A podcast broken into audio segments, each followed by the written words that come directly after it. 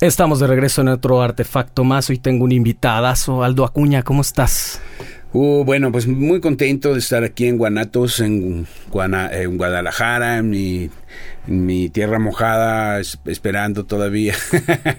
Tu segunda. En la tierra esperando ser mojada. Ya sé, que nomás no, ¿verdad? Ayer nos amenazó. Bueno, es, es cosa de todo el país, pero no nos olvidemos, hace un par de meses, si no estoy mal, estuvo lloviendo, ¿no? Llovió mm, algo un poco Mm, sí, raro. Fuera de lo, de lugar. Muchas cosas que pasan aquí en Guadalajara son fuera de lógica. Y ya han cambiado, pero luego las cosas siguen siendo las mismas. Cuando vienes por, cuando empieza a llover y vienes por este López Mateos a la altura de Plaza del Sol, se atasca siempre. Ah, Toda la vida. La otra vez que vinimos a tocar con Maldita hace como tres años, dos, tres años, vinimos a un festival allá en la calle 4, no sé qué cosa. Calle 2.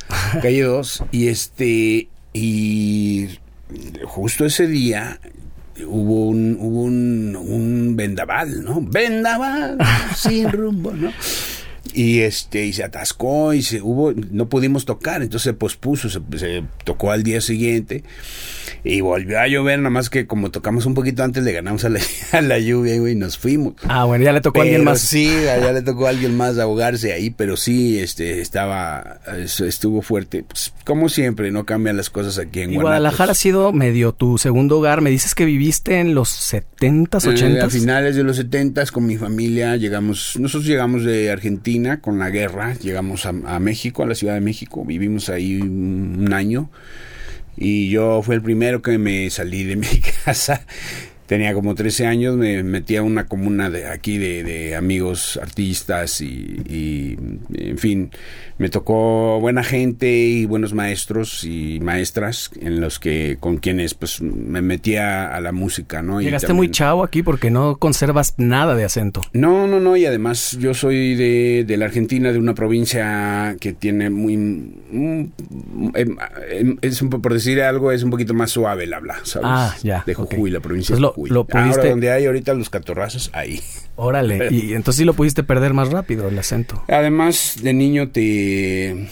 Mm, pues te mimetizas, ¿no? Más fácil. Claro. Creo que unos, ya sabes, estás aprendiendo todo y pues, entre eso aprendes el tono, aprendes un poco el sentido de las palabras, me costó un poquito, pero... Sentido del humor, albur y todo el rollo. Tuve la suerte de conocer desde los 12 años, a los 12, 13 años que llegué a México, a Chava Flores en un show. No. Entonces, claro, entonces había dos o tres rolas que yo decía, ¿qué putas está diciendo? Claro, claro. ¿Qué dice? No entendía, claro, pero todos se reían y yo decía, ah, cabrón, aquí hay gato encerrado, ¿no? Ya ve, prestando atención, a ver qué dice este señor, ¿no? Exacto. Ya con el tiempo después, puta, lo super empecé a valorar y me, me encantó, me, todo, ¿no? El piporro, todo eso.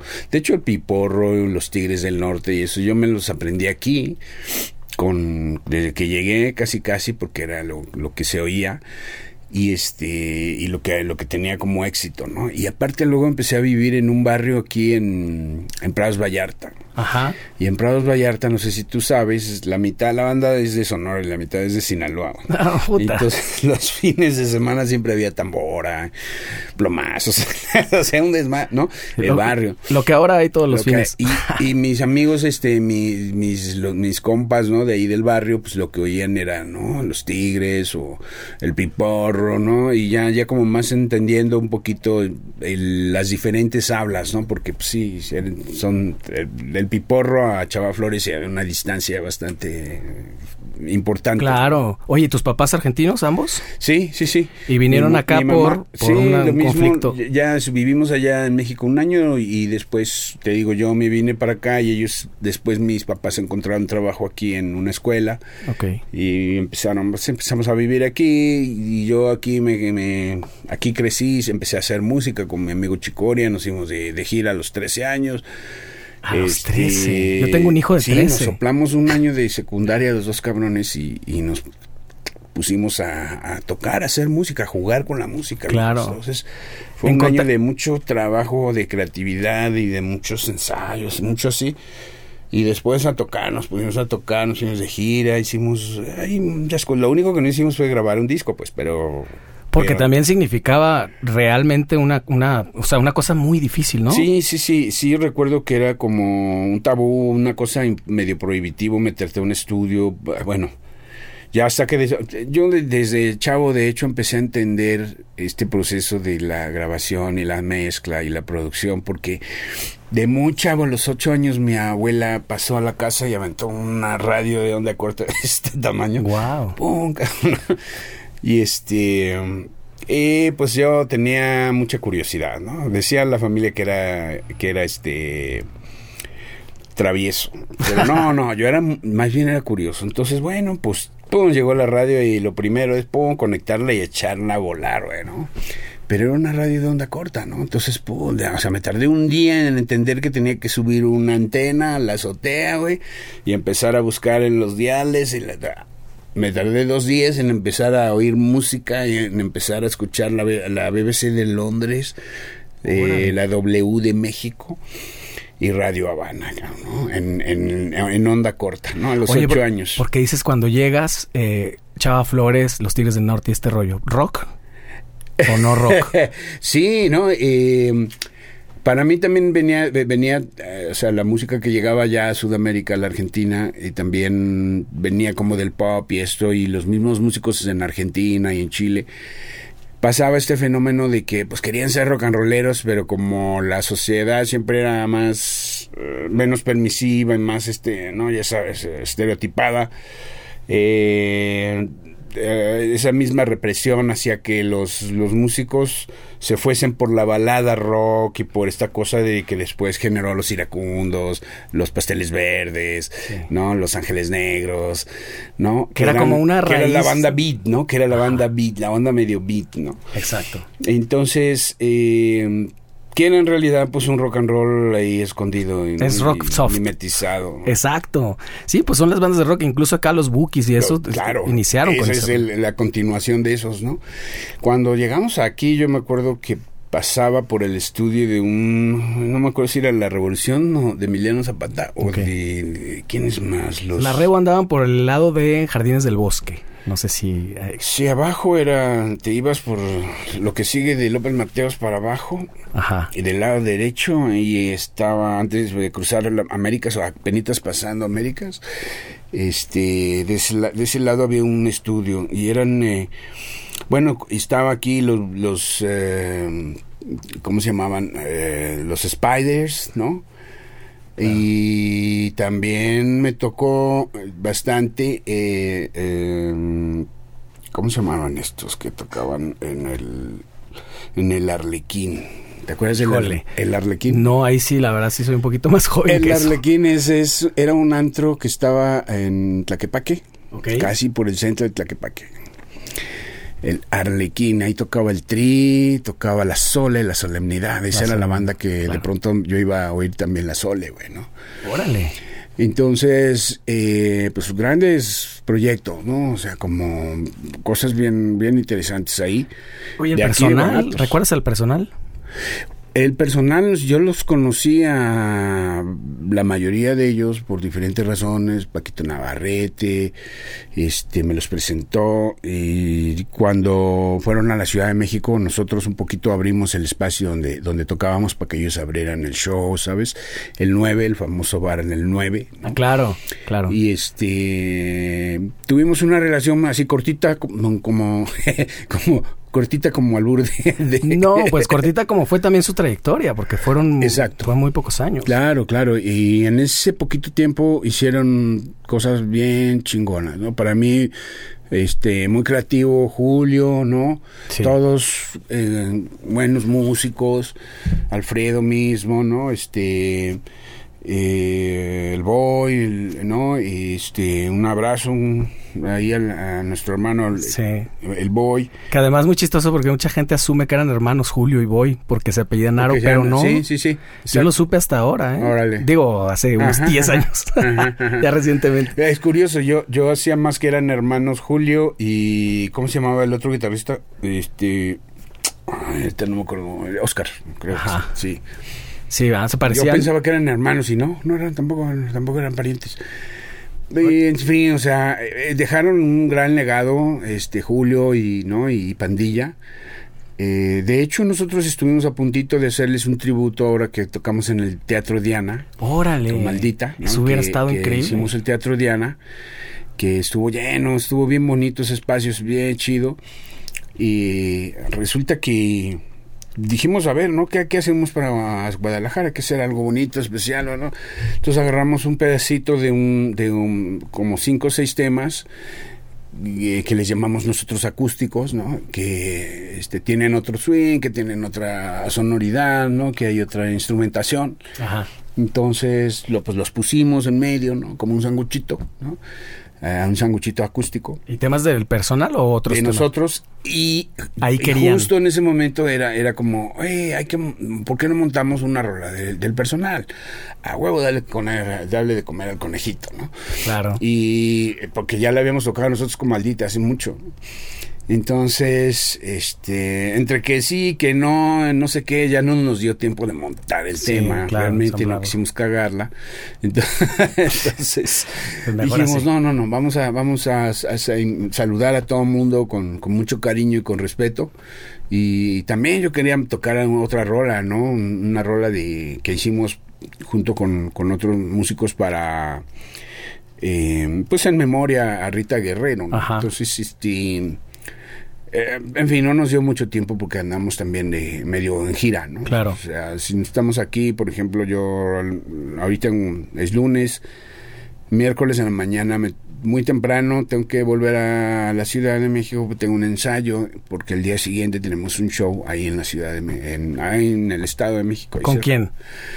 Eh, creo que nosotros. ¿Con la maldita? Sí, con maldita. Lo que pasa que te lo pregunto porque sé que tienes muchos proyectos actuales. Sí, sí, eh, mira, bueno, con Maldita es, es, eh, eh, siempre están pasando cosas. Realmente no hemos dejado de trabajar y hemos, o sea, que igual y no estamos publicando más, eh, más mm, nuevos temas y cosas así porque estamos trabajando en esos temas, estamos, y queremos hacer algo cool y bien, bien bonito, entonces eso nos toma tiempo y dedicación y energía. Y a lo largo de su historia se han tomado muchos tiempos. Y ahorita Sí, vamos a llegar a eso. sí, pero sí, justo cuando llegaste entonces a Argentina, a los 13 años, de Argentina, perdón.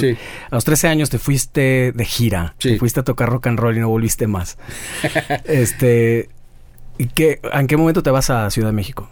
Bueno, yo vivo aquí, después de eso mi, con mi compañero el Chicorita, se fue a otro país, yo me quedé haciendo teatro un poquito, a los 16 años, 15, 16, entre acabando la secu y, y haciendo... Acá todavía en. Guadalajara. Aquí en Guadalajara. ¿Dónde estudiaste la secu? y, y pues tocando en, en las peñas, ¿no? De ¿Y en dónde estudiaste la secu? La secu en, en el Colón, en el Instituto Colón. Ok, conocido. ¿Sí? Sí. Ah, pues de ahí hasta salió Cepeda Patterson, creo que fue ahí, ¿no? Sí. En, en ese, en ese, hasta. Exacto. no, tengo grandes amigos, ex compañeros de la son divertidos también, son gente chida. Entonces teatro también. sé que tienes bueno, también me- una, una carrera ahí actoral, ¿va? A la par. y- me te- me- siempre me gustó este, esto del el arte, creo que me- ahí por ahí me fui, ¿no? Ujú. Le digo, desde chavo estaba sintonizando las ondas gercianas en, en, en otro, en las montañas de allá, a los ocho años ya me estaba refinando el último de los Rolling Stones y cosas Oye, así. es que en aquel momento haber tenido acceso a eso, ahorita es muy común, pero a tener acceso a eso era, pues, era una locura. Sí, pero además, sí, además arriba en la montaña, te digo, ¿no? Entonces era Sí. como muy loco cómo, por, por qué lado me, me, me, me empecé, me empezó a, a dar, ¿no? Esa, esa cosa. Y luego, lo que, a lo que iba hace rato también era, con eso, ¿no? Era la curiosidad, ¿no? Yo decía, ¿por qué si estoy escuchando un disco de los Stones? Escucho que canta Mick Jagger y que al mismo tiempo otro Mick Jagger hace un coro atrás, güey. Claro, Yo exactamente. decía, si están grabando, o sea, como, no, yo decía, no, pues tiene que haber otro, otro canal, o sea, otro, algo más. Alguna manera. Ah, ¿no? y entonces ya entendí que, ah, güey, las pinches cabezas tienen varios canalitos, entonces empiezas a hacerte en tu cabeza ese, ese diagrama, ¿no? Y así me pasó, ¿no? Antes de, antes de agarrar una grabadora de, de Left Lefty Right, ¿no? Ya sabía cómo hacer para... Como que empezaste a descifrar. Para sí, y para hacer la pista, ¿no? Para hacer una de tres, cuatro tracks, por lo menos, ¿no? Ya, al final ya se oía el ruido así. ¿Hiciste eso grabando sí, cassette sobre... Con dos, con dos grabadoras. Ah, claro. ¿Y no te pasaba que se subía un poquito, se desafinaba, pues se subía un poquito ah, la afinación? claro, sí, sí, sí, había cosas ahí que... a mí me pasó que yo tenía que afinar la guitarra un poquito, ligeramente arriba para volver a... Sí, sí, sí. No, pues somos, mira, de, de, investigación. Investigando, porque Yo, siempre cuento esta que una vez nos dimos cuenta, mi hermano y yo, grabando, que los audífonos también son micrófonos. Claro. Entonces en ese tiempo había unos audifonitos así naranjas que vendían a los tianguis y todo. Compramos un montón, los desmadramos y microfoneamos batería y todo directo a un deck de cassette. y era la manera de tener muchísimos micrófonos. Claro. Y los demás a los amplis, ¿no? Debajo. No, no, cuenta más, no hicimos, ¿no? Esta de monitorearte, o sea, haz de cuenta, ¿no? no tenía un, un, amplificador, ¿no? Haz de cuenta. Pero sí tenía mi instrumento y un plug adaptado a mini plug. Y ese mini plug lo, lo metía en la grabadora, ponías record play y cerrabas el circuito a tus audífonos, entonces ahí tocabas, tenías abierto, ¿no? Y estabas, estabas grabando, porque le metías el dedo, acuérdate que se le metías... Claro para que pudiera play, pero solo solo funcionaba si había un cassette virgen. Entonces tenías que apretar esa esa palanquita de abajo para engañar a la grabadora. Para grabar encima de algún cassette de José José o alguna cosa así. No, no, yo lo que hacía era monitorearme sin cassette.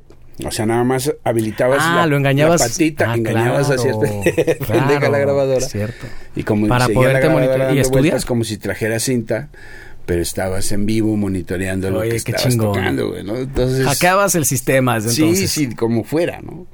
Sí. Era, era, muy divertido ese tiempo, podemos hacer todo eso. Y, y bueno, finalmente eso me dio chance de ahora, ¿no? Que estoy produciendo para, para Bebo Luz, ¿no? Para, para este Ricardo Hernández. Con el buen Ricardo Hernández. Nuestro hermano. Que es además el cómplice de este encuentro. Que, Pochón, claro. Muy, afortunado. querido, querido este Se compositor, ¿no? Claro, y muy interesante su, su proyecto. Entonces, creo que este eso nos da ventajas a todos, ¿no? Es decir, ese conocimiento finalmente, esa experiencia, eh, se me lleva a mí a decir, esto es lo que necesitamos ahora, ¿no? Y esto es lo, en lo que vamos a trabajar de aquí a acá y cerrar ese tiempo, y decir, tengo que o sea, óptimamente llevar el proyecto hasta allá, que suene lo mejor, ¿no? Y generar arreglos, ¿no? Generar propuestas, otras cosas, acercamientos rítmicos, electrónicos a veces, ¿no? O sea, ve en general ya agarramos, ¿no? Y aprendimos con, con Santolaya, ¿no? O sea, es que eso, con Kerpel, ¿no? es que eso me, me interesa. Increíble porque, pero quiero saber cómo, cuando llegas a la Ciudad de México y con quién te pones a tocar casi, o sea, bueno, ¿cuál fue tu primer aquí hice con, con Carlos Domínguez y Hugo Álvarez, hicimos el Madres y Comadres, ¿no? Hicimos la banda, una banda punk, este, eh, por ahí del 84 más o menos, 83, 84 y empezamos a, tocar aquí, pues en todos lados que podíamos, las, las hicimos, llenamos una vez las hamburguesas búfalo de ahí de Mariano Otero. Órale, aquí en ahí un, local grande, pues lo atascamos un día. Vendieron como nunca, vendieron hamburguesas. Claro. y el, el, el, eh, hubo un concurso hubo un concurso de, de quién se comía más hamburguesas, no las pagaba. ¿En serio? ¿Concursaste? No. No. ¿Quién crees que ganó? No, ni idea. Este, Memo del Toro, güey. Memo del Toro que estaba produciendo su ¿Por qué no me sorprende? Su primera película, este, Doña Erlinda y su hijo. Y él no pagó En donde nos contrató a nosotros para, para tocar en la, en la película. Órale, qué chido. El Madres y Comadres, ¿no? Entonces... ¿Tienes relación con él todavía? Ya no. Eh, pues nos, podemos, nos hemos encontrado y nos hemos cotorreado. Bueno, es grande, gran persona. Desde entonces siempre no hemos tenido cercanía. O sea, no, no nos hemos visto en los últimos años porque son distintos circuitos. Claro. Pero... Pero medio, medio pegado en el, en el asunto del rock también, Memo del, Toro, ¿no? Porque alguien me contaba, creo que Arturo Ibarra, que, que tocaron alguna vez en su casa y había como esta, este rollo. Sí, sí, sí, sí. Eh, eh, vamos, pues eh, era una efervescencia también de que ya Guadalajara estaba exigiendo, ¿no? Había, siempre había un público, pues. Y nosotros éramos parte de un colectivo de varias, de varias bandas aquí en Guadalajara. en donde logramos generar espacios, ¿no? Por ejemplo, el, los que eran bandas unidas de Miravalle o las bandas unidas del sector Hidalgo, ¿no? En el sector Hidalgo estaba el foro Jim Morrison. El foro Jim Morrison era en una esquina de un baldío. Llegó un, día, seguro un camión robado de, de cemento, algo así, ¿no?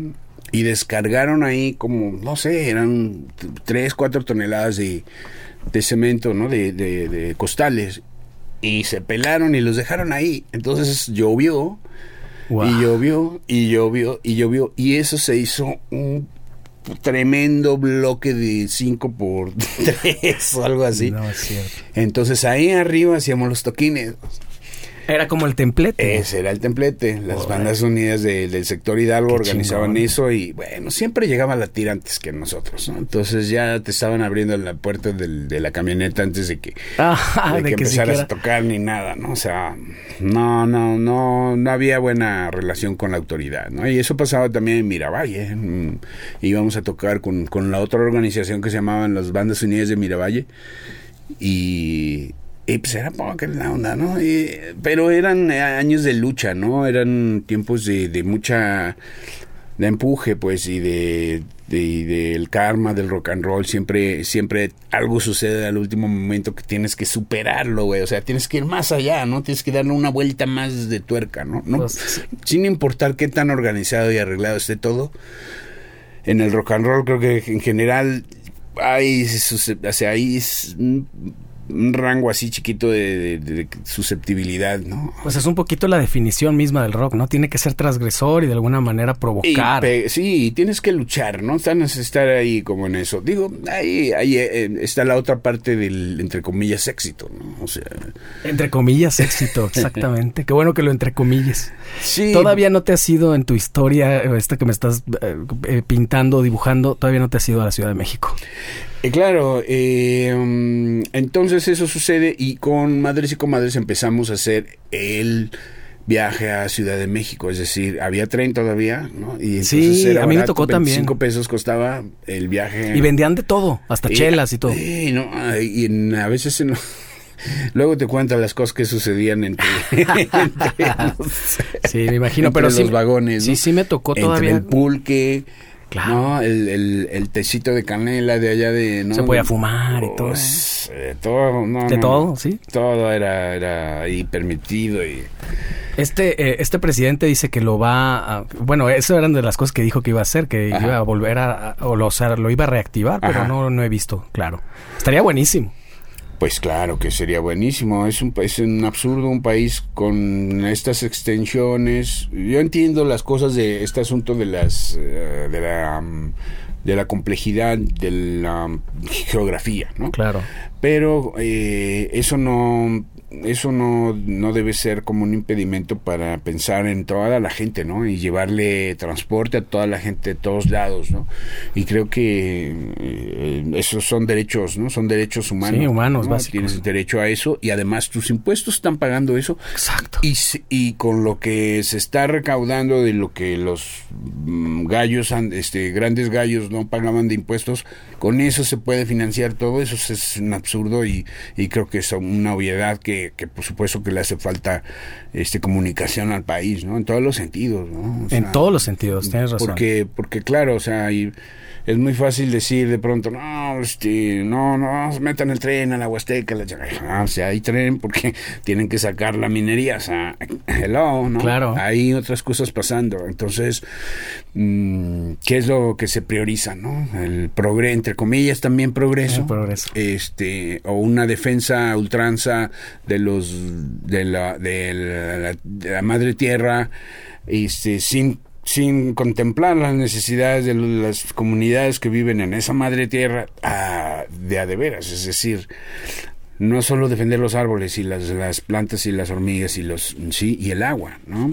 Es también plantearnos pues, qué, qué necesitan ellos, cabrón, qué necesita la comunidad, ¿no? Así es. Entonces, y, y nosotros qué queremos, o sea, ¿por qué nosotros nos arrogamos esa eh, como paternidad, ¿no? De decir, ah, te voy a aliviar la cosa, ¿no? Bueno, o sea, creo que es obvio, ¿no? Le, le hace falta comunicación, le hace falta carreteras, le hace falta y hace falta que nos veamos a los ojos, ¿no? Las personas cuando cuando cruzamos la calle, cuando vamos a cruzar la calle, ya las personas no se miran a los ojos, ya ni siquiera porque van viendo sí, la pantalla. esa madre, ¿no? Sino este también nos han, han perdido la capacidad de buscar la mirada del otro para decir, por lo menos para proteger su vida, ¿no? Claro. Ahora, porque lo puedes hacer, ves, ves, ves, a la cara de la gente y eh, dentro de lo posible logras verle la, la, mirada, sabes qué es lo que va a hacer y sí. qué es lo que va a pasar. Y Hay una si lectura te, ahí. Si te está viendo, ¿no? Y lo mismo el que va manejando, tienes que ver a la persona que va a cruzar o que pretende cruzar, ¿no? Porque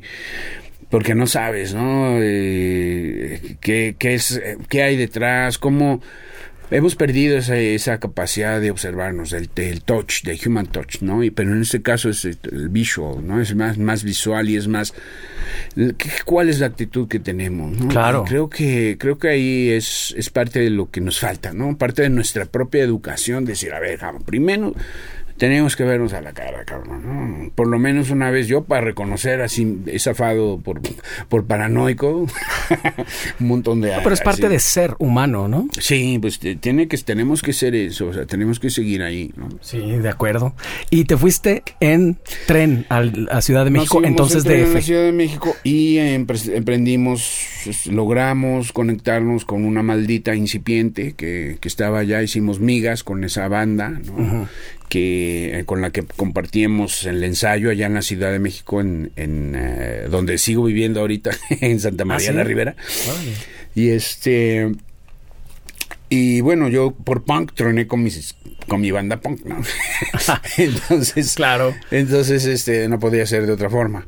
Sí, resististe y tanto. empecé que... a hacer cosas, ¿no? Empecé a, me, fui de bajista con, con el Gabino para los bares, para el Palomares, ¿no? Sí. un, un, gran maestro, ¿no? De, de, de la carretera. Y, y, en ese tiempo me hice amigo también del Tiki, que era el guitarrista, el primer guitarrista de Maldita. Uh -huh. Y con él independientemente de que no, no me, nunca me, o sea, como él no, no, me llamó a maldita, digamos, directamente en el momento, ¿no? Nuestro, nuestra onda era componer nosotros, ¿no? Entonces empezamos a arreglar unos temas, a componer unos temas que después formarían parte del primer disco de Maldita, ¿no? Algunos de esos y algunos ya, ya la banda ya los tenía, ¿no? Y porque yo era medio, pues claro que me gustaba lo que hacían la el, el Maldita, ¿no? Este, ya sabía las, las rolas, ya, me, ya entendía cuál era ¿no? como el, un poco el discurso. Entonces coincidíamos mucho.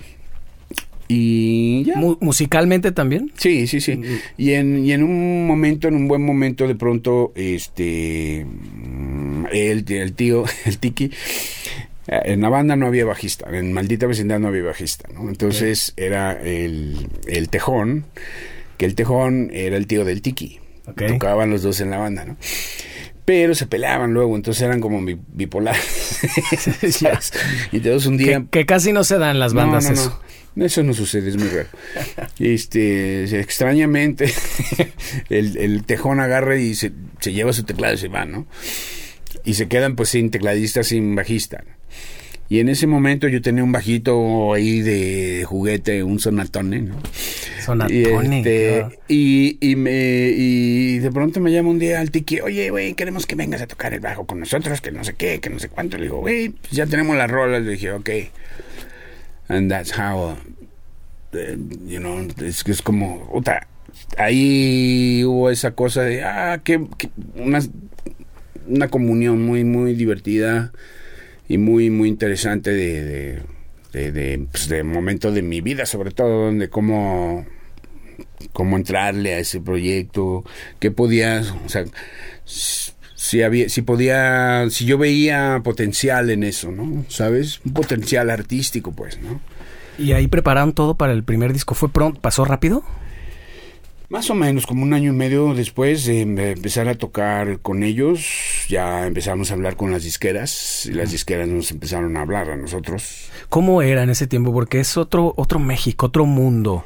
Claro, Eh, no existían ni, ni celulares, ni redes sociales, ni plataformas, ni programas baratos para grabar.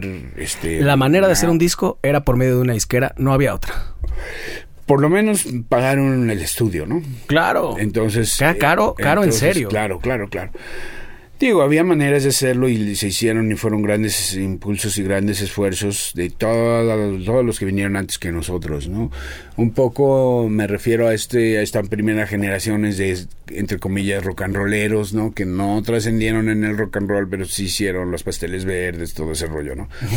Esos cabrones sí, bueno, lle- llevaban como adelantado un- esa parte, aunque pues nunca se también se entiende por, por razones de, de, de la chuleta, ¿no? Claro. que Entendieron por dónde iba la sí, chuleta. sí, sí, por lo menos para sobrevivir ahí, ¿no? Claro. Entonces, claro, al, al entrar nosotros en, en esa en esa dinámica de la industria, lo que pasó fue que nos llamaron, hicimos audiciones, ¿no? Típico, típico. Ya al final lleva, Los llegó, showcases ¿no? estos, llegó ¿no? no sé quién y di, no muchachos, muy bien su proyecto, qué bien, pero pues cámbiense el nombre, cámbiense, cambien las letras, cámbiense el vestido, este, o sea, dices, Vístanse, dices, vístanse diferente. ¿Sabes qué? Búscate tu banda, ¿no? Pues haz otra banda, claro. Entonces, este, así, y los que respetaron esa, eh, nuestra postura, en nuestro espacio, en nuestra, digamos, a quienes les reconvino, la forma de trabajar de nosotros, que era colectivo, este, mm, pues fue BMG Ariola. BMG, claro. Entonces, en ese momento también el contacto lo hicimos a, a partir de una amiga mía, Lynn Feinstein, que fue quien nos conectó. Después con, también con Gustavo y con Aníbal tuvimos mucha interacción. Pero el primer disco es este do- donde se despe donde se del cual se despega eh, Morenaza, ¿no? Sí, Viene toda esta eh, Rafael, o sea, eran temas que no trataba nadie, eran eran formas de tratar esos temas que nadie, que no estaban en ningún, que nadie hacía o intentaba, ¿no? Eh, um, el funk, ¿no? Este eh, apariencias, ¿no? Este pa- eh, apañón, Ajá, ¿entiendes? O sea, apañón, era, claro. era transgresor, pues de alguna manera. y era una un reflejo, una reinterpretación sin duda de una realidad de los jóvenes de la época y de las ciudades, su- Sí, sí, sobre todo, mucho, ¿no? ah, muy urbano, pues. Pues ya ves que ahora se habla del urbano, es Ah. todo el reggaetón y eso. Eh, para mí esto, digo, en algún momento le llamaron rock urbano, pero justo la maldita al principio fue como la madre de todas las fusiones, porque tenían todo el tema, pues la actitud punk, pero haciendo fusión Ajá, otras latina. cosas. Sí. De hecho, bueno, en esa, en ese, hicimos un como ska, ¿no? El bailando, supermercado, ¿no? Que eran estos, los temas que, no, no hablas, ¿no? De, nadie hablaba, todo era vender una, una balada, ¿no? Y estaba. Y nosotros hicimos mojado en ese disco, o sea, en, sí era algo pues que, que, que estaba fuera de, de la visión, pues, ¿no? De, de, de- era un montón, o sea, no, e- eso era lo que no existía. Yo Claro. creo que eso fue la, la ubicuidad, ¿no? O sea, nosotros estábamos en el lugar adecuado, en el momento adecuado, haciendo lo que necesitábamos hacer para ese primer proyecto. Sin embargo, la- según las expectativas de venta de una compañía, tal vez no, no hacían lo que ellos, lo que ellos tenían proyectado, o sí. En cuanto a números. Eh, ellos, eh, yo estoy casi seguro que des- bueno, el proceso del circo, por como se dieron las cosas, ya casi nos iban a dar la carta de retiro. O sea, estábamos como, eh, güey, ya nos van a correr, ok, no, ven, que nos regresen nuestro, ¿no? Esa era, esa era un poco la visión, porque ya nos habíamos ido de gira y pues realmente llegábamos siempre antes que el disco, ¿sabes? Claro. El disco ya estaba editado, ya era CD, el, el primero, ¿no? El maldita vecina ya era CD. Entonces llegábamos, por ejemplo, en la primera gira que hicimos en Estados Unidos, llegábamos nosotros antes que el disco, aunque ya tenemos disquera, ¿me entiendes? Eh, O sea, la gente no conocía los claro temas. que no conocían ni madres, ¿no? Entonces, eh, no, no hubo ese input, ¿no? De la compañía de meter Claro. este a un poquito de, de, ¿no? de promo y de difusión, aunque la aunque de todos modos le íbamos a pagar nosotros, culés, ¿no? O sea, es, es como... Sí, pues al final era un préstamo. ¿no? Siempre pasó así, o sea, nosotros nos fuimos a Europa con nuestros recursos, con nuestros con nuestras regalías, con anticipos de ¿no? O sea, era una cosa que decías, eh, ¿cómo? ¿Fueron a Europa en el inter del primer disco y el segundo? No, Fueron después, No, con el circo ya. A Europa nos fuimos después del, del, del, del circo. Oye, bueno, yo- entre el primero y el circo. O sea, en realidad lo que pasó fue que, como siempre, en ese tiempo sobre todo, tú tocabas los temas. Tú, tú hacías una promoción previa de esos temas, aunque Claro. no se llama así. Sí. Tú vas, tocas y haces tu toquín. Y un poco que los calabas. ¿no? A ver cómo funcionaban. Claro, claro, digo, ellos para ver cómo funcionaban y tú pues para ir mo- promoviendo tu trabajo y tocar, porque tocar era lo, lo que querías, lo último, o sea, finalmente lo que querías, llegar a un público, ¿no? Exacto. Con tus ideas, ¿no? Entonces eso, eso era algo que tú ya llevabas, tú ya llevabas, tú ya habías tocado, ya habías promovido. Cuando llegaba la disquera era porque ya te había escuchado, ya había hecho, alguien había dicho algo de ti, algún canal de televisión se te acercó, o sea, como, ¿no? Claro. Entonces, prensa, ¿no? Algo que de prensa, y creo que eso ap- apoyó, pues, ¿no? Ese, ese proceso. Yo, eh, eh, ah, para entrar al tema del circo, tengo que ser, para mí es un gran tema porque yo te contaba que para mí es un disco, un parteaguas en... Realmente una de las, de las razones por las que yo soy músico y que soy bajista es por ese disco. Era el año 1991 o 92, no recuerdo bien, tú te debes de acordar mejor. Eh, pero además fue el primer CD que yo compré con mi dinero y, y- y mi papá había comprado un aparato, estos hi-fi, entonces so- sonaba increíble.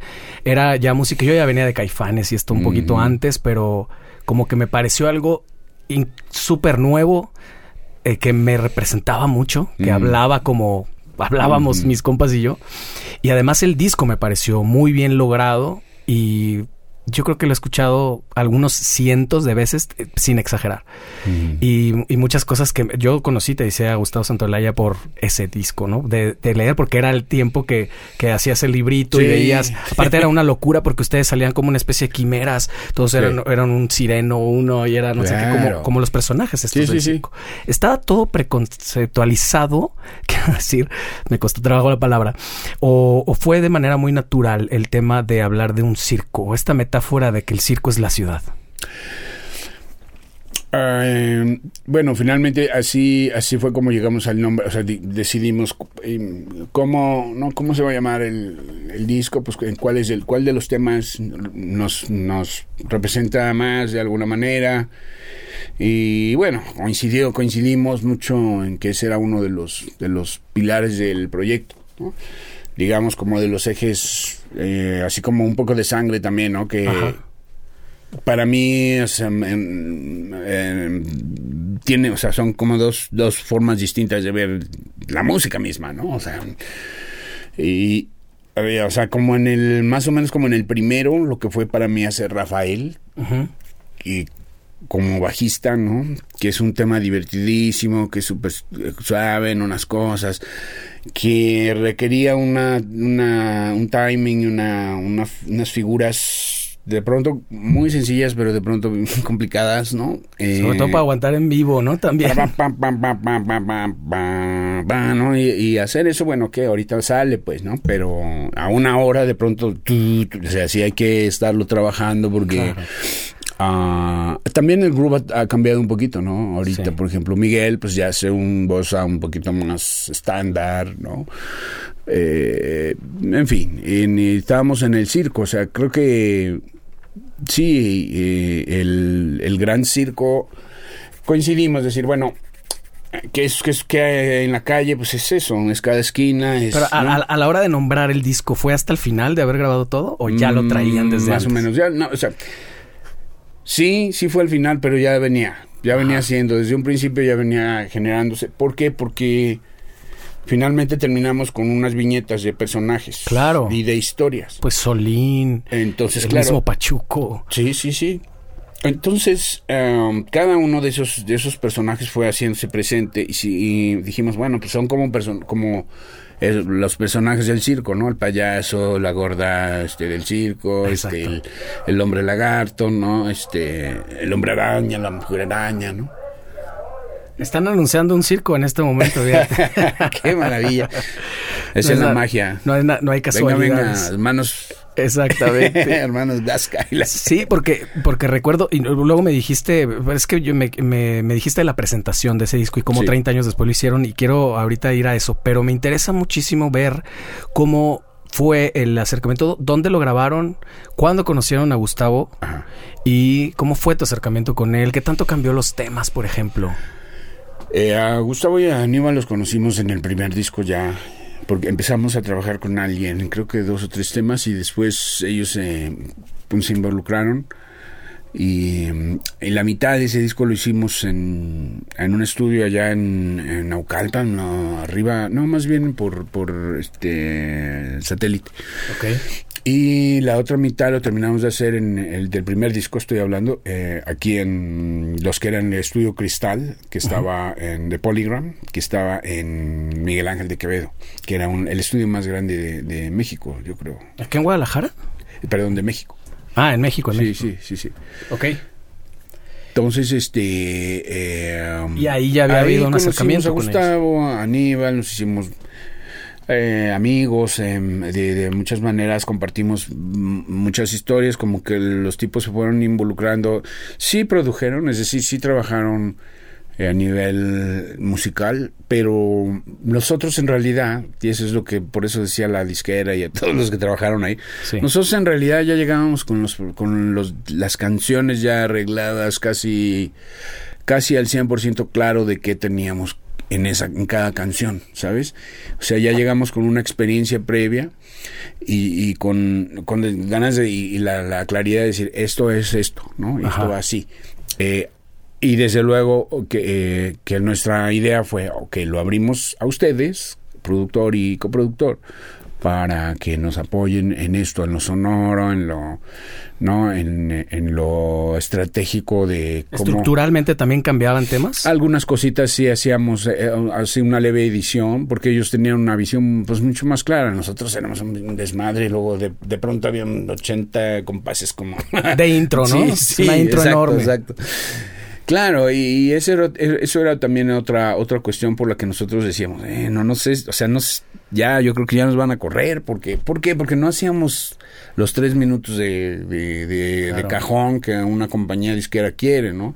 Porque no hicimos una balada de tres minutos que de, terminamos haciendo una balada de tres, de tres y medio minutos o cuatro, ¿no? Kumbala. Con Kumbala, ¿no? Claro. Que tampoco, o sea, que también era insospechado, así como lo fue eh, Pachuco, eh, digo, sí, exacto, Pachuco y el resultado de Pachuco, pero sobre todo eh, querida, ¿no? También. Querida, sobre todo, quería hablar de eso porque en un tiempo donde, ahorita es, es muy común las colaboraciones y hacer tributos hacia alguien sí, más sí. al Divo Juárez y estas cosas, pero en ese tiempo no, era una locura escuchar ¿Ya viste la maldita haciendo una canción de, de, Juan. de Juan Gabriel?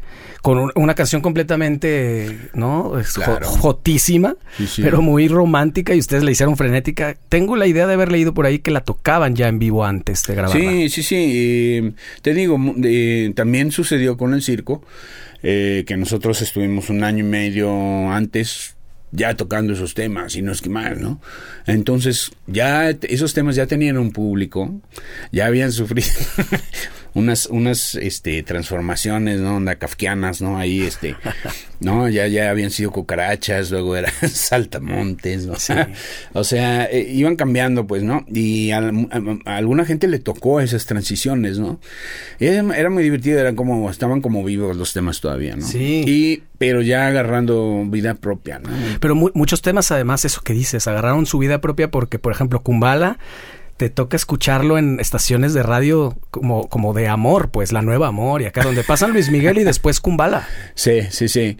Sí, sí, sí. Y en los bules, bueno. Claro, ¿no? Y, no, y, y es, es, también algo que, que fue muy interesante y que, bueno, de alguna manera, pues benefició a muchos, ¿no? De, de toda la, la, comunidad. Yo creo que el hecho de, de, de, de trascender esas, estas, las, entre comillas, reglas, ¿no? Uh, de la industria misma, ¿no? Es decir, ¿por qué no, no? ¿Por qué no jugar a un tema que del con el cual estamos a la, a la vez jugando, siendo, siendo este metidos, metidos en lo lúdico y, y disfrutándolo, eh, ¿por qué no, no? Y por qué no grabarlo también, ¿no? Es, eh, eran como eh, ya habíamos hecho un montón de cosas también ya habíamos experimentado con sonidos con, con otros músicos también, ¿no? Con, con, otras propuestas.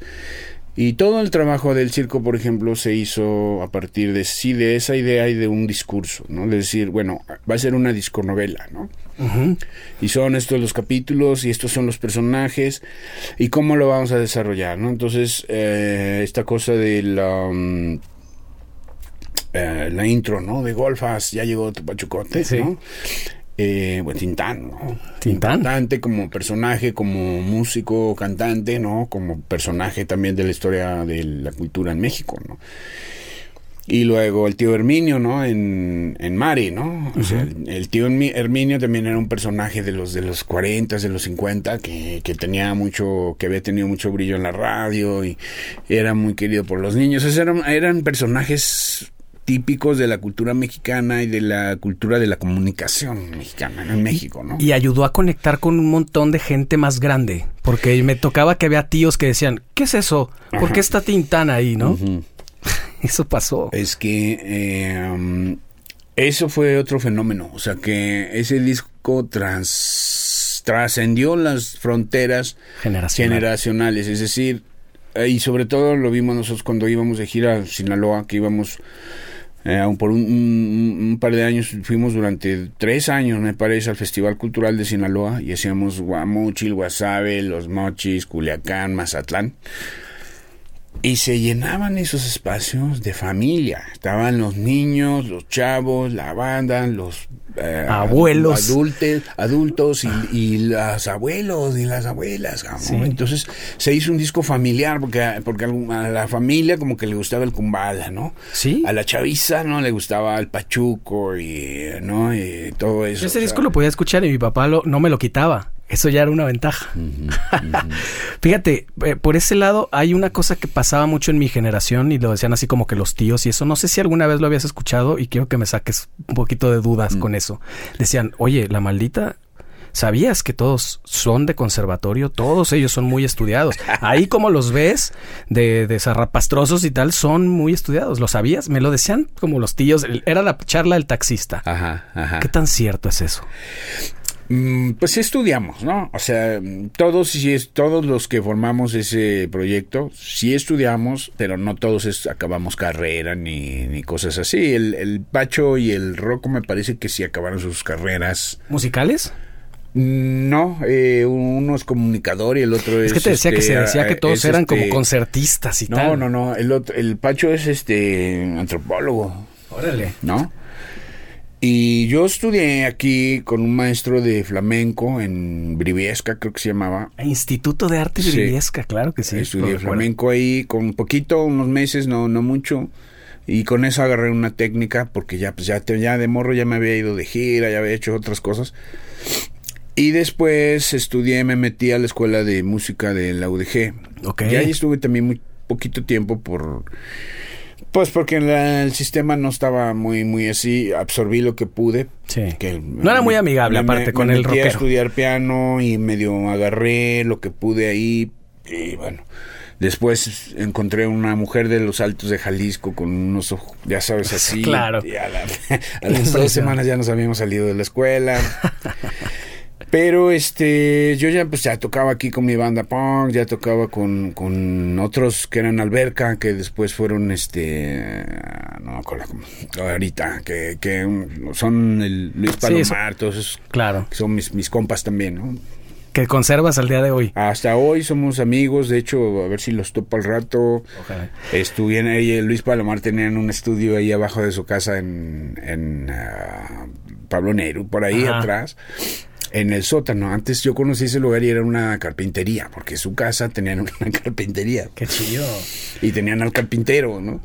Entonces, este, pues ya evidentemente pasaron los años, ya no estaba el carpintero ni la carpintería y ellos pusieron ahí un estudio y un par de años me venía a Guadalajara a trabajar con Carlos Reinas y empecé a, pues, también a toparme a, a, Ricardo Hernández, el Beboluz, ¿no? El Ricardo. Y, esa es pues una parte en la que ahorita estamos metidos, ¿no? O sea, estamos, de mi lado estoy produciendo cosas tanto para Maldita como para, para la música de, Ricardo, como para las cosas de Carlos Reynals. Y tenemos este proyecto de la Sonora Propaganda. La Sonora Propaganda, que es muy interesante también, que estás con, con, con Lobito, ¿no? Con Lobito, bueno, Lobito, el, primer percusionista de Maldita, ¿no? Que duró un par de años, él también grabó el circo. Sí, claro. Y este... Mm, dos años después nos topamos ahí en la sociedad de autores y seguido me decía, oye, quiero hacerle un tributo a mi papá, ¿no? Ok, ¿y por qué? ¿Quién es tu papá? ¿no?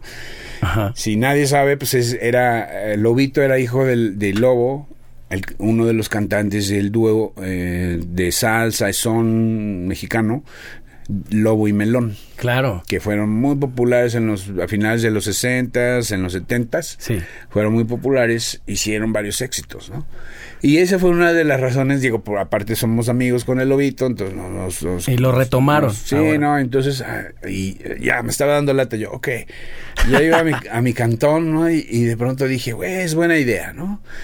Tienen buenos temas, La Luna Lunera lo hicieron éxito. Está súper bonito. Amalia Batista fue éxito, ¿no? Varios, varias canciones. Yo decía, no, pues es buena idea, vamos a ver qué pasa. ¿Y estás cantando tú? Le hablo, sí, ¿no? Le hablo, no me imagines. Le hablo, ¿no? Le digo, oye, Lobo, le digo, sí, vamos a trabajar en dos temas, le digo, este y este, ¿no? Ya. Entonces, este, pues con mi socio Miguel tenemos ahí, tenemos el estudio y tenemos un poco la energía y el tiempo para, para trabajar. Yo en realidad hice una convocatoria de, de músicos para mi música, ¿sabes? Y de pronto llega Lobo y le propone esto y bueno, junté a los músicos, en ese momento nomás era uno y Lobo agarré con, con, eh, con eh, Fello, se llama Alfredo Mondragón, baterista. Dije, mira, Fellito, este, yo te convoqué para otra cosa, viejo, ¿no? Pero sucede esto, le digo, ¿no?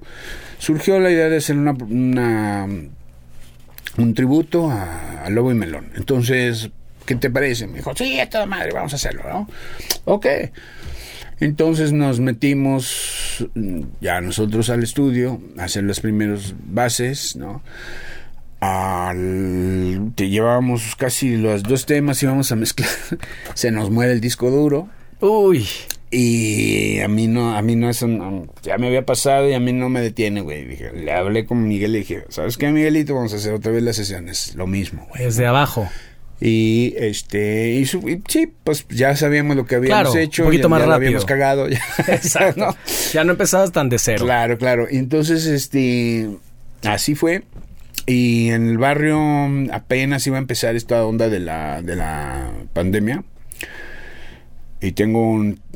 Todavía tengo una... Vive cerca, una vecina, este... Bueno, una amiga que es una vecina que también se quedó sin chamba. Justo en ese momento se puso a vender pupusas porque es salvadoreña. Ah, ya. Y este... Y le fue muy bien, güey, ¿no? Entonces ella me presentó a una chica vecina también, una francesa que toca el violín. Que, eh, Clara Sinú eh, ella forma parte del proyecto, ¿no? La, la Sonora Propaganda y de esta etapa del, del ah, digamos, del tributo a y Melon, ¿no? Está bien chido. ¿La han venido a tocar acá o no? Eh, no, de hecho estamos queriendo, estamos en ese proyecto, queremos ver si algún foro, no sé si, eh, ¿cómo se llama? Hay un foro tiene un nombre de un escritor francés o algo así. Bretón. Bretón, sí, André Bretón. André Bretón. Es que es un, pintor o es un escritor. Este, tengo que averiguar. Y este, um, en fin, también estamos buscando otros espacios a ver si, si hay eh, oportunidad porque estamos terminando un video que emprendimos también como, como proyecto de, de lanzamiento para, para, esto, porque vamos a lanzar los temas a, a redes y a, y a o sea, el videíto, entonces para salirnos a tocar, porque en realidad terminé con esa banda, o sea, empecé con dos temas para grabar y terminé con 10 temas, ya llevamos grabados. Pues ya es un y, disco. y, y 18 más de, de, de, show. No, hombre, pues. Una banda que en la que estamos bien divertidos, el Lobo, Fello, Fly, que es guitarrista y toca el 3 cubano. Claro. Eh, Clara Sinú, que toca el violín y, y, canta también, y pues un servidor en el bajo y la voz también. Entonces yo también canto varios Sí. temas y canta Lobito, ¿no? El percusionista original de Maldita Vecindad. No, y está bien padre, muy recomendable. Pues, pues esperamos, porque hay una, una cosa, yo lo que vi fue una, una presentación que hicieron en un programa de tele con Fernanda ¿me Con- sí, con Tapia. Fernanda Tapia. Lo viste en vivo en la mañana, no sé. Sí, sí, y pues digo, la verdad desmerecí un poco la producción porque no, no sonaba tan bien, pero el proyecto se ve que está bien Fue chido. un- fue todo, ya sabes, es, es una televisión Sí, pues sí. Pero lo hacen con mucho cariño y tienen, un- tienen un gran rating. Entonces dijimos, vamos a jugárnosla.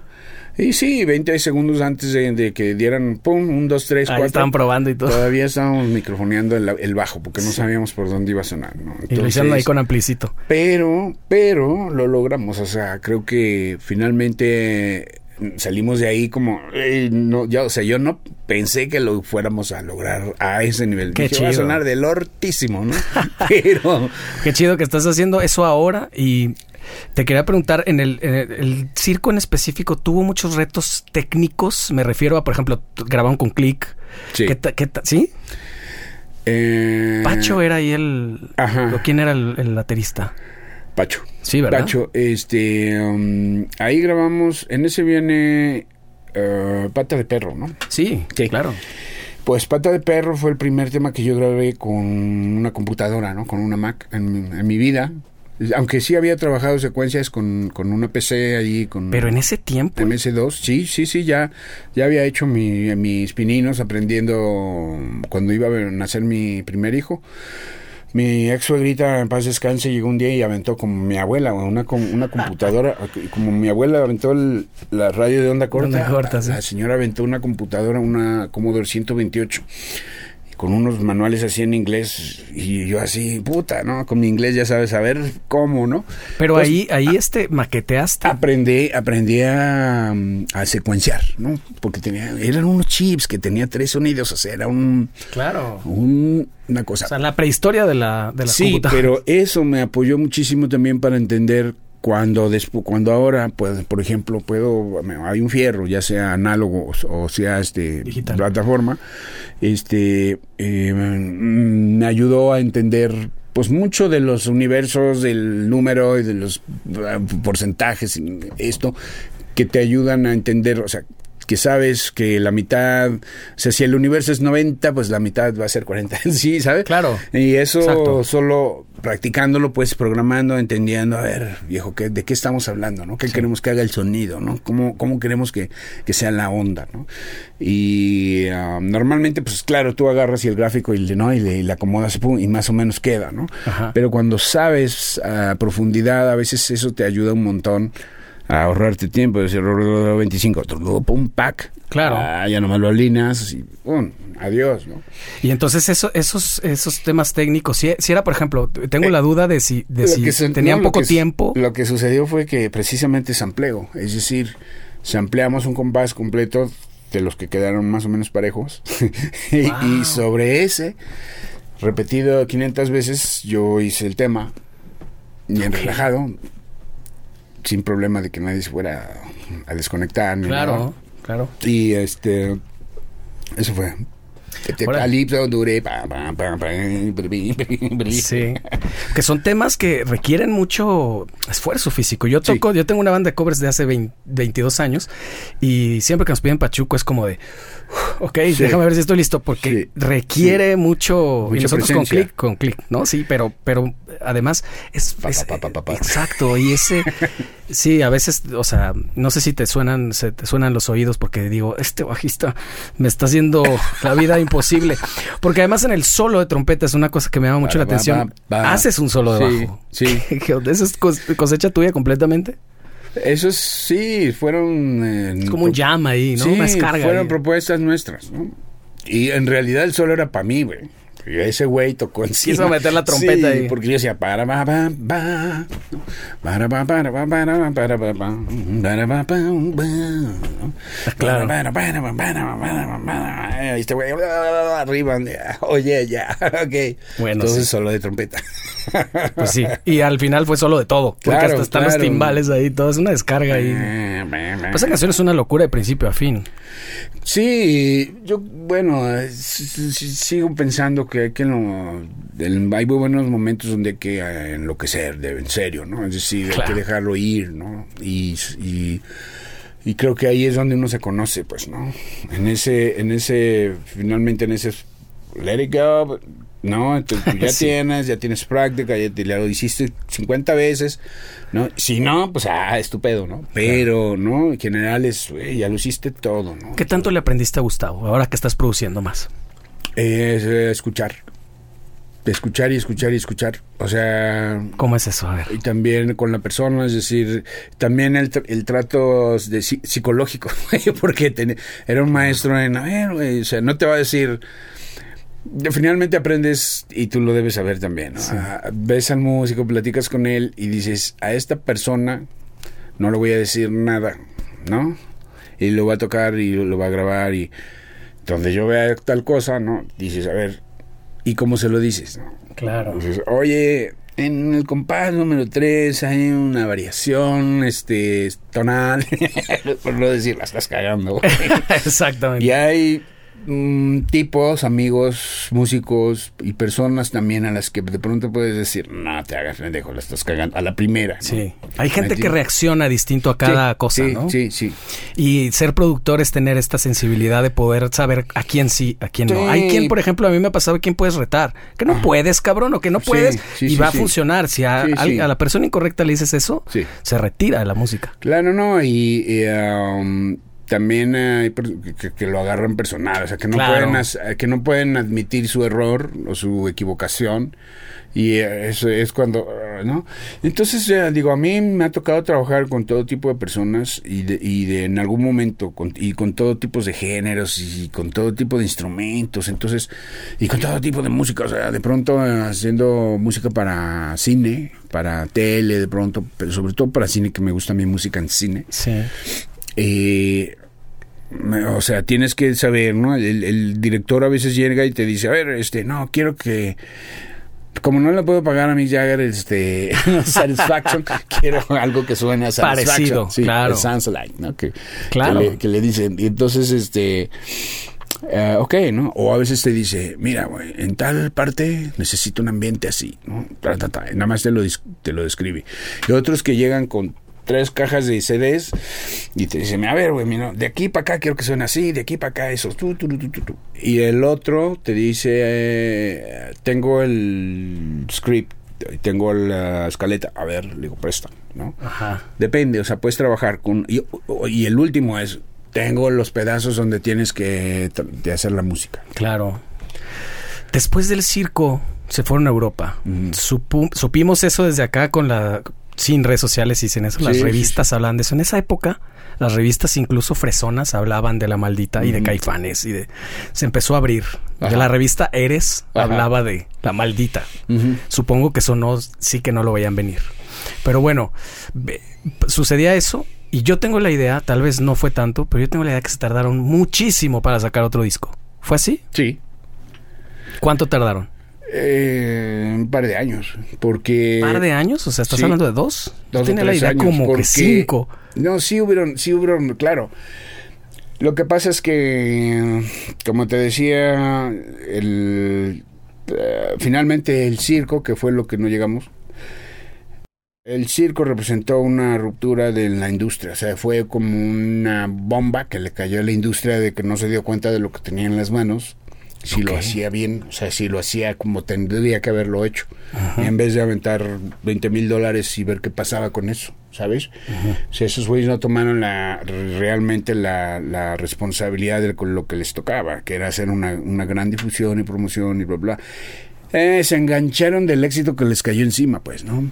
De que a la gente le gustó Kumbal y de que la gente... O sea, eso fue un éxito a pesar de la compañía. Por supuesto. Por supuesto. Eh, eh, no sabían, o sea, no- nunca entendieron hasta el final, ¿no? ¿Por qué Japón quería firmar eh, con Maldita? ¿Por qué este, en Europa todas las, las, las sucursales de la, de la compañía, o sea, por ejemplo en Bélgica, ¿no? Tú vendías 500 discos en una semana, güey, no mames, eras... Porque claro, pues era un país de 2, 3 millones de Sí. habitantes Sí. Eh, chiquito, ¿no? Pero finalmente, pues es industria, esos güeyes lo ven. Entonces, ah, estaban ahí con nosotros así, güey, ¿no? Era la disquera de local, güey, nos traía como, como reyes. Reyes. ¿no? Entonces, eh, eso es lo que no entendíamos nosotros de México, ¿no? Que nos trataban con las patas, ¿no? Entonces, güey, Incluso ya con ese éxito encima. con el disco encima, claro, eh, ya, claro, empezaron a verlo después y bueno, too late. Lo que pasa es que también con el circo tuvimos un, un, unos- un- un tiro con la compañía, ¿no? ¿Así? Y fue que la editorial estaba ligada a huevo a la disquera. O sea, Sí. en, en realidad tú puedes licenciar con Peer Music o con no sé quién que son las editoras, Sí. o con, en el caso de, de BMG era, era Ara- Arabella, este, ese disco que habías producido con ellos, ¿no? Pero en este caso, veladamente, casi casi era huevo que tenías que firmar Con ellos. ellos con su editorial, ¿me entiendes? Entonces nosotros nos brincamos y le dijimos, ¿cuánto nos das de, de anticipo nomás? ¿no?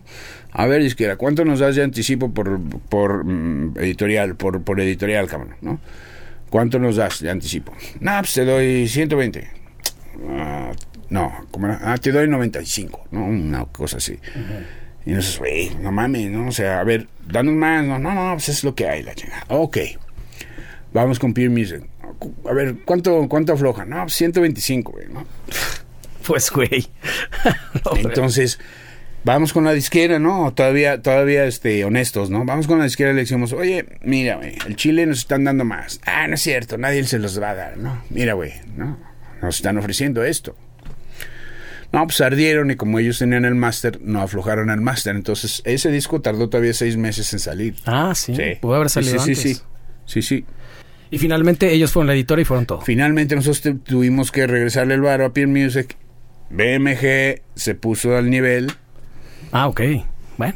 ¿verdad? Esa presión funcionó, pues, pero es una pendejada, pues, por culeros, ¿no? O sea, Y entonces tardaron un par de años, dices, en sacar... más, eh, como sí, tienes razón, como tres, cuatro años. yo sí. tenía esa idea de que se había tardado mucho porque todo el mundo era como, ¿qué sigue? Sí, sí, sí. En ese momento, al- al- después de un éxito, era como que, pues, lo que sigue. Ajá, lo que pasa es que el éxito de ese disco, como, o sea, generó, o sea, fue tan, eh, te digo, rompió todos los esquemas de, de todo el mundo, o sea, no sé, se asustaban las otras bandas, o sea, de qué pedo con estos güeyes, Su- su- suenan en todos lados y con Pachuco, suenan en, en Sinaloa con, con Morenaza, suenan en no sé dónde con, con, Kumbala. este, Kumbala, o sea, qué pedo, ¿no? Con querida. Sí, sí, sí. Entonces, este, hace rato veía- venían para acá y pusieron Vidia Vidrio, ¿no? Un, tema de, de uno de los discos que vino después del circo, ¿no? Ajá. Y, y lo venía oyendo y decía, güey, hace años que no tocó esa rola, ¿no? Y después, no, la concepción, cómo estuvo y todo, sí, sí había un...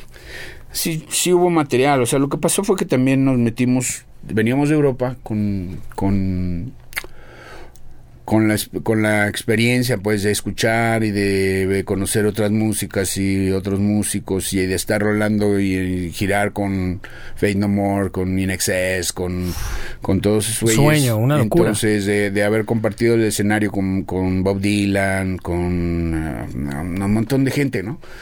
Estaban viviendo el sueño. Entonces, claro, primero fuimos a los, a los cafecitos, a los cafés universitarios y así de gira y fuimos dos meses. Y después, la siguiente vez ya regresamos, regresamos a México, como 15 días estuvimos aquí y de aquí nos regresamos a Europa a los festivales de verano, de verano ya donde tocamos en Glastonbury, tocamos en Roskilde. en- ¿Lo pasaban mejor? ¿Había más varo? ¿Más reconocimiento? No, ni madre, no había ¿No? más varo, nunca hubo más varo en Europa, no, alguien se quedó con ese varo, pero...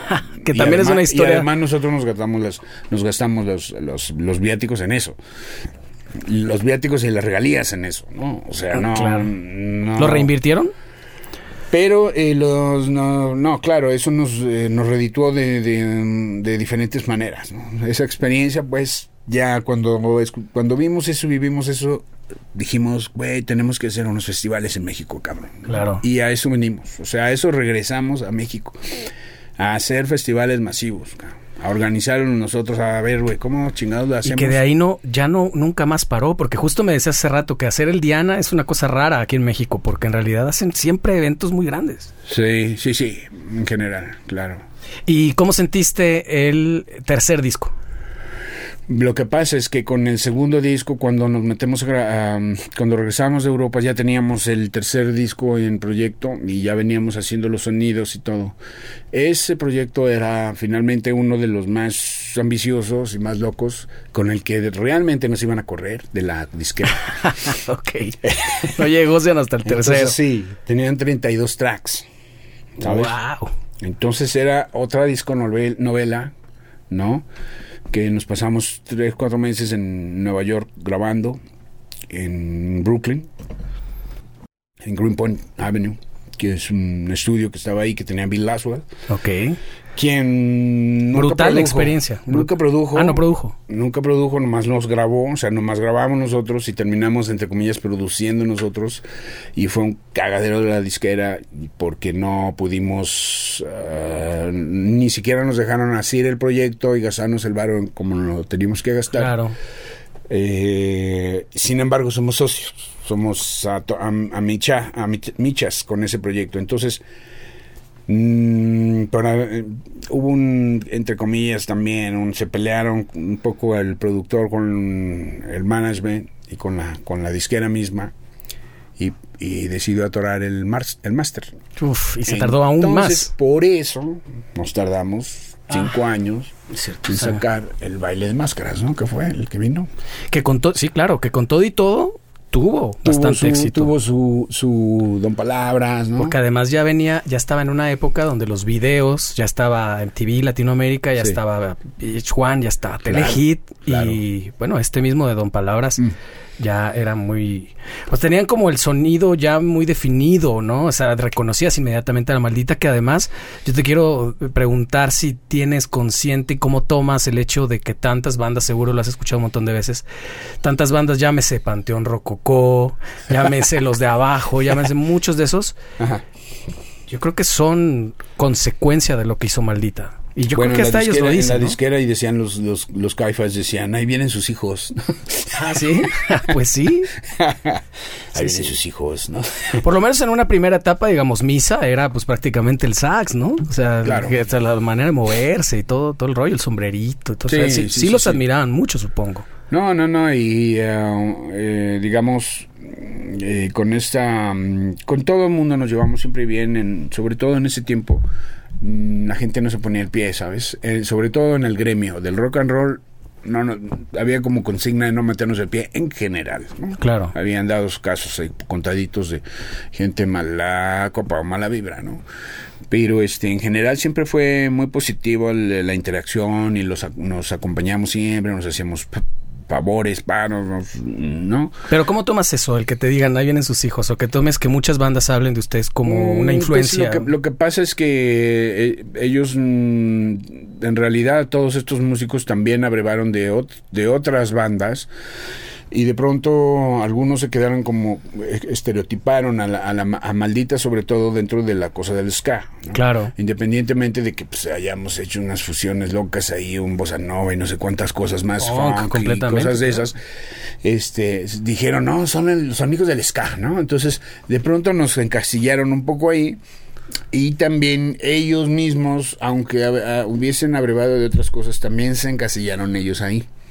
Entonces, este, pues más bien mm, es un halago, pues que el- otros músicos, carnal, o sea, también ah, reconozcan pues un trabajo previo Pero hasta ahí, o sea, para mí, yo, o sea, yo me yo soy- siempre fui autodidacta, mi, mi, mi, sigo, sigo aprendiendo, sigo queriendo aprender, o sea, me, me siguen entusiasmando los sonidos, las, las, eh, no, los otros instrumentos, este, tengo un Y estás hijo haciendo de, de cosas 34 años, 35 va a cumplir, y este, también es músico, es pianista, ¿no? Mi chavo, el Darío, ¿no? El Darío Acuña, el Darío Genónimo, ¿no?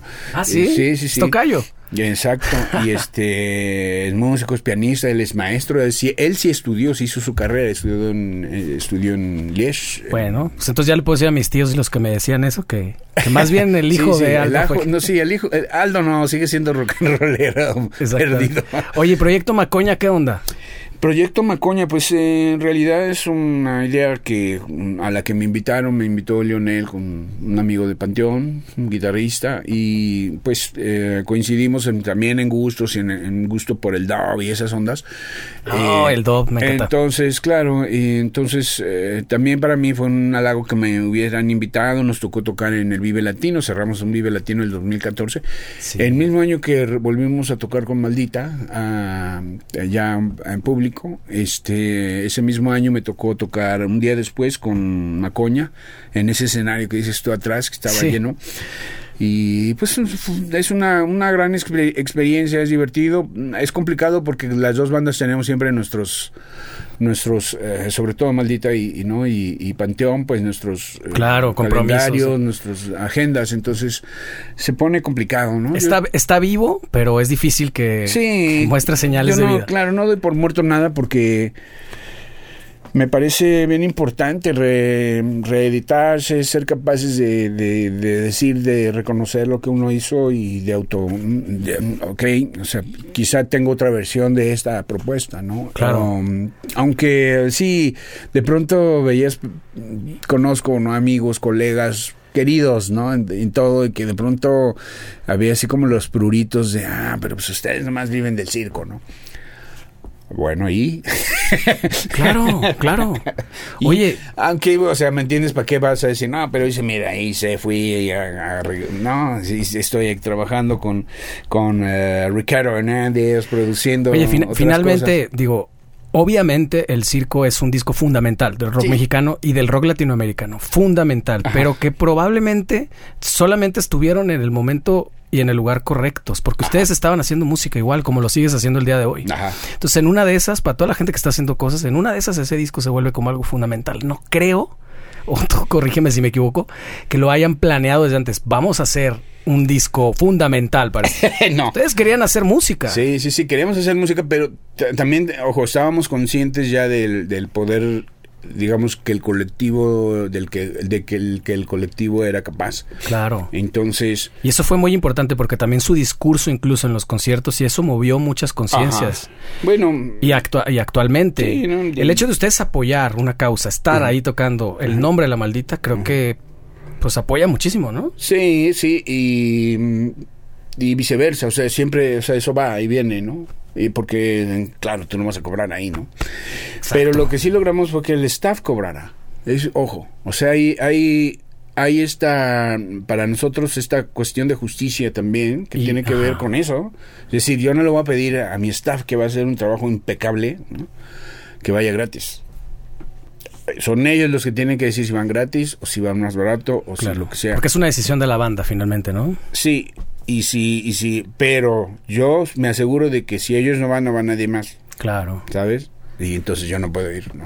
Algo que admiro muchísimo de ti, querido Aldo, no solamente ha sido pues tu trabajo y como te decía como bajista que hayas influenciado a tanta gente y a mí sin duda, no solamente con tus canciones, sino como con hasta tu sonido y todo, es que te escucho hoy en día diciendo, poquito antes del programa tuvimos que microfonear, tú, tú puedes tocar pasado mañana en el Zócalo con todo el staff y toda la producción y eres el bajista de la maldita vecindad delante de 100 mil personas y puedes tocar para siete personas Sí. y lo tomas más o menos igual. Sí. Y afortunadamente la adrenalina de exponer, de desnudarse, pues, porque eso es finalmente lo que hace un artista, cualquiera que sea su, su, din- su dinámica, su, su, su profesión, su, su parte, Creo que es ex- exponerse, desnudarse, ser, ser honesto, y ser, eh, ¿no? Y mostrar pues lo que, eso, ¿no?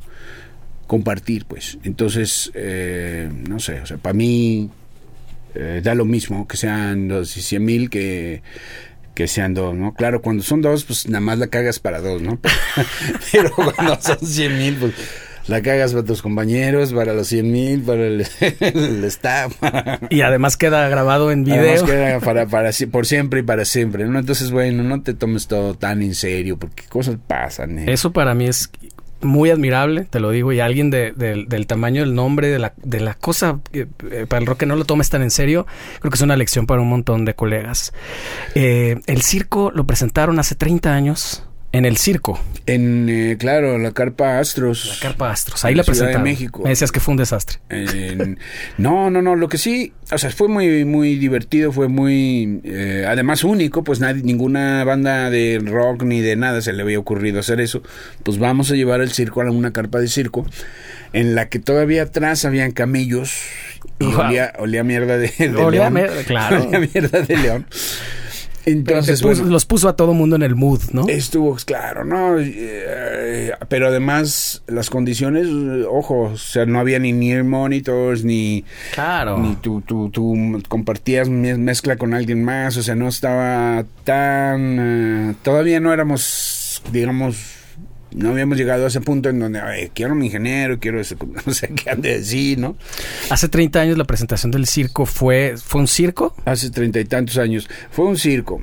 Y en, en muchos sentidos. Y también, de alguna manera, fue la gestación, ¿no? De, de, de una cosa que efervescente, ¿no? Que, que, que no ha dejado de llevarnos ¿no? a todos lados. O sea, acabamos de, de estar hace dos semanas en, en, ah, en Coachella, en, en un Wow. territorio indígena, en Indio, en California. Y ah, como todo, como, como en Fresno, en California, también al norte, en el día hace, o sea, hace tanto calor. ¿no? que en el Como día aquí. no hay, no ves nada, no ves a nadie en la calle. Aquí sí ves gente en la Sí, calle. sí, todavía. claro. Allá no ves ni no. Apenas a las siete, siete y media, por ahí empiezan a salir como cucarachas, como, ¿no? como zombies. pero como zombies, exacto, y llegan a, a los antros, ¿no? Y llegan, en este caso, a un auditorio que está en, en la zona de los casinos de ahí de Indio, ¿no? Entonces, este, lleno, ¿no? El auditorio parecía más o menos del mismo tamaño de, Del de- Diana. Del Diana. Haz de cuenta, un Diana en el desierto ahí, este, bonito también, muy bien cuidado, y atrás un muro gigante con las chuletas de todas las bandas que habían tocado ahí, Eagles, Uf. este, ¿no? Es, eh, todas las bandas del mundo tocaron ahí en algún momento. Eso es una hermosura que te da ahí la va- ahí música, va ¿no? una chuleta de maldita vecindad. Qué chingón. Y treinta y tantos años después Sí. vuelven a re- rememoran el Sí, circo en donde mismo. Conmemoramos esos 30 años del circo en la Carpa Astros otra vez, ya Qué con una producción mucho más eh, ¿Digna? fina, más, no, más, más eh, esmerada, pues. eh, profesional, se grabó todo, se filmó todo. Todo eso debe estar ya en plataformas, en, en YouTube, en, en- no, En- está por ahí porque, bueno, es maldita vecindad de los hijos del quinto patio, maldita que dice Yo te voy a poner todos los links aquí. Grupo Vecindad. Claro, claro. Eh, pues te agradezco muchísimo, Aldo, tu tiempo. Eh, ¿Eres semi paisa de Ah, no. Guadalajara? Ok. Hay mucha gente que conoces acá, ¿va? Todavía. Sí, es mi. Pues yo no, no hago mucha diferencia, ¿sabes? Tengo, tengo, yo creo que últimamente visito y frecuento más mis amigos aquí en Guadalajara que en la Ciudad de México. ¿Ah, sí? Sí. Bueno, Allá, pues, bueno, tengo mi hijo, mi hermana, ¿no? claro. Sí. Pues aquí tienes tu estudio, tu casa. Te agradezco gracias, muchísimo te tu agradezco. tiempo, tu Ha generosidad. sido- Ha sido, muy, muy, también generoso conmigo. Este Jerónimo también es importante para uno, este, conocer y saber las, eh, las dudas, ¿no? Y las, los, eh, las curiosidades y pues también de mi parte reciban pues un gran abrazo a tu, a tu audición, a tu auditorio. y, Muchas pues, gracias. a la banda también con la que trabajas y tocas. Poca madre. Este, muchísimas gracias por soportar también el sauna, porque han de saber que aquí no hay aire acondicionado y estamos ya, pero cabrón, ¿eh? Pues, no, Empapados. no, nada que no, un tejuino no arregle. Exactamente, vamos por tejuino. Te agradezco mucho, maestrazo. A ti, a ti, a ti. Master. Nos Ahí vemos estamos. pronto. Muchísimas gracias. A ti, Larga ti, vida. ti.